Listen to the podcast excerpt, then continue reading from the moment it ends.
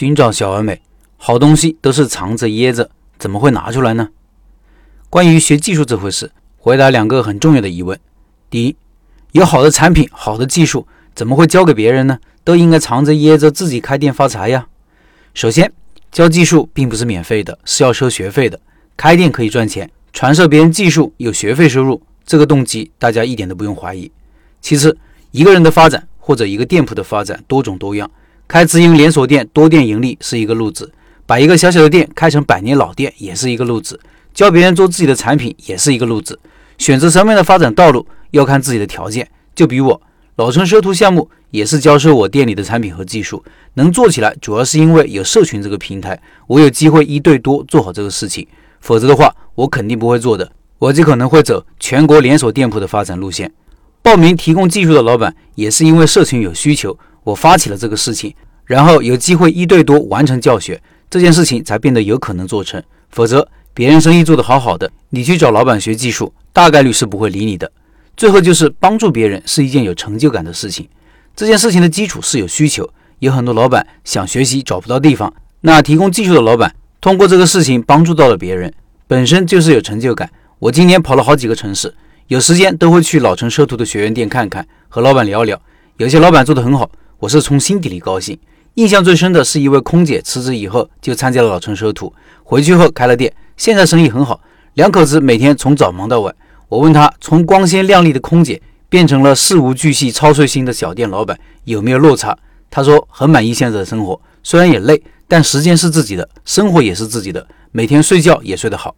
第二个疑问，什么是好产品？好产品怎么定义呢？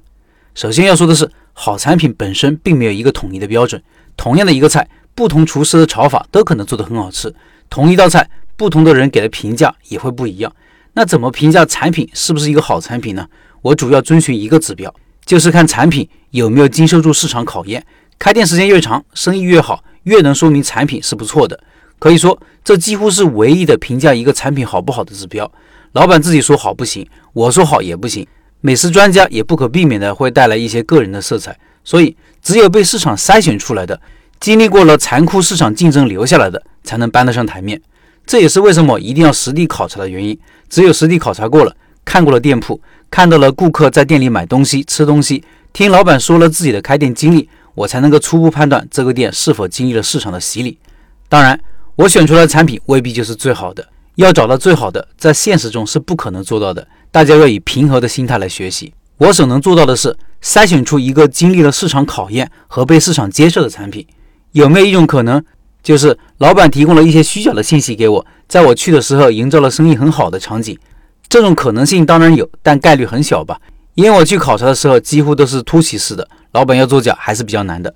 再一个，那种天天排队、人满为患的店铺，我反而是提防的。我自己开店多年，知道一个店日常状态就是平平淡淡、普普通通，但不妨碍一个店的盈利。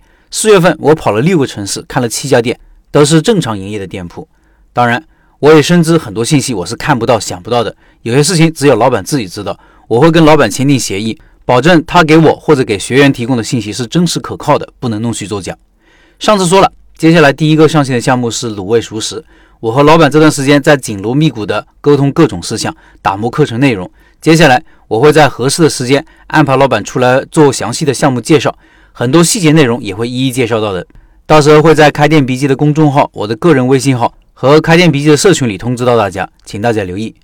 我也是第一次做这个事情，很多细节和流程需要梳理，而且这段时间我新店试营业和开业异常的忙碌，所以进展会慢一些，请大家耐心等待。